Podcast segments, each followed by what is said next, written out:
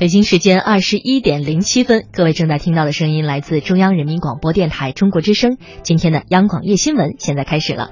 各位好，我是王贤，在直播间我们的两位观察员是朱旭和杨超，欢迎两位。嗯，大家晚上好，我是朱旭。大家好，我是杨超。嗯。那么在第一小时的话题，我们刚才已经做了一个简短的预告哈。过去这两天呢，有这么一则网帖引爆了舆论，叫做“最美野长城被沙浆抹平，七百年历史的国宝面目全非”。就在这两天啊，这件事情经历了网友吐槽、当地文物部门回应、国家文物局介入调查的一系列过程。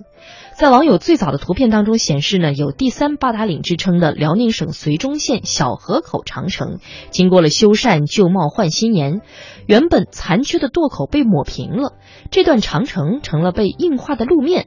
而当地文物部门最早的回应是，这次修缮合理合法。不过目前我们看到消息，国家文物局表示已经责成辽宁省文物局调查核实。目前呢，这段最美野长城被破坏性修缮的舆论风波还在继续，大家还在等待答案。那么最新的情况，我们先来连线央广驻辽宁记者郭威了解一下。你好，郭威。你好，主持人。呃，这次针对舆论的质疑啊，想知道当地文物保保护部门是有什么样的回应？那么现在辽宁的文保部门是不是已经展开了相应的行动呢？是这样的，对此呢，绥中县文物局相关人士回应了。说此次修缮长城的项目呢是国家文物局下的批复，属于抢险工程。由于部分地段的长城有险情、有倒塌的风险，所以需要进行修缮。呃，而且包括方案的设计、工程监理、竣工验收，每一步都是合理合法的。审核立项以后，通过招投标寻找有资质的设计和施工单位来进行修缮工作。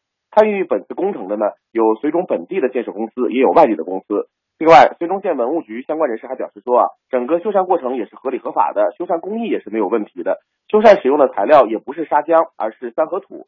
对此，一直关注小河口长城的中国长城学会会员、辽宁省旅游呃摄影协会葫芦岛分会秘书长呃焦鹏柱则表示说，他对这次的修缮效果是非常不满意的，因为虽然长城呃修筑用的是三合土。但是，一般用夯实的三合土后，还要往往铺上一层砖或者是扁石。但这一次的修缮没有铺砖，也没有修堵，就铺上了一层三合土就完事儿了，这是不太美观的。而且，修缮后的长城的路面非常的滑，游人往往需要手脚并用才不至于摔倒。辽宁省文化厅相关办公室的人员也表示说啊，对于这一次的长城修缮，辽宁省文化厅是知情的，他们当时是呃依照规定进行审批的。现在的他们已经派了专家去绥中调查了解。已于二十二日抵达绥中，将会在二十三日对该点段的长城进行实地的勘察，具体了解相关维修方案和审批落实情况以及施工质量等问题。调查组呢由辽宁省文化厅的副厅长、文物局局长丁辉带队。主持人，嗯，那么也就是说，实际上这样一个调查今天正在进行当中哈。嗯，当然我们也想知道这个事情是怎么发酵成这样的，只是起源于一篇网友的网帖吗？是的，正如你所说，这次事件的缘起呢是九月二十号。有一个网友在微博上曝光了一组图片，呃，称最美野长城的小河口长城被泥平呃泥浆抹平了，面目全非。照片一经曝光之后呢，是引来了众多网友的质疑，也引发了媒体的关注。随着当地文物保护部门修缮合理合法的回应一出呢，此次修缮长城将长城原有构件随意丢弃。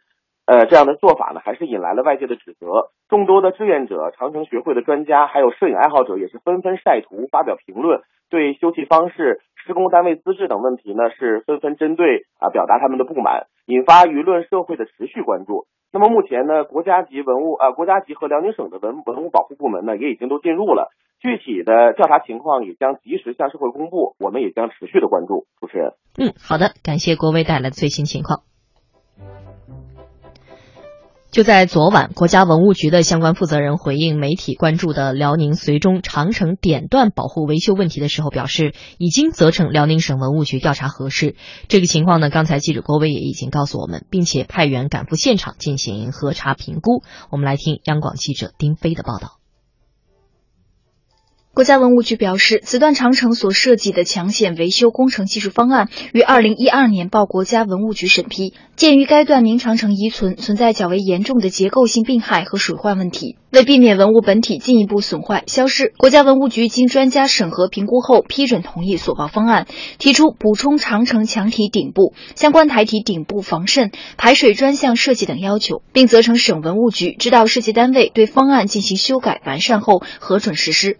该项工程于二零一三年开始实施，二零一四年完成。针对媒体和社会关注的保护维修施工问题，国家文物局正在组织按照相关法律法规和文物保护原则，对该项目落实国家文物局批复意见情况、工程实施情况以及实施效果等进行评估，并将及时公布调查评估结论。如该工程存在施工管理、工程质量等问题，一经查实，将依法对相关单位和人员进行严肃处理，绝不护短，绝不姑息纵容。如涉及违法违规问题，将配合有关部门依法查处。国家文物局同时表示，今年是国务院长城保护条例实施十周年，国家文物局于九月二十号启动了长城执法专项督查，派出督查组对长城沿线十五个省区市长城保护工作进行督查，其中绥中县明长城修缮项目也被列为专项督查的重点内容。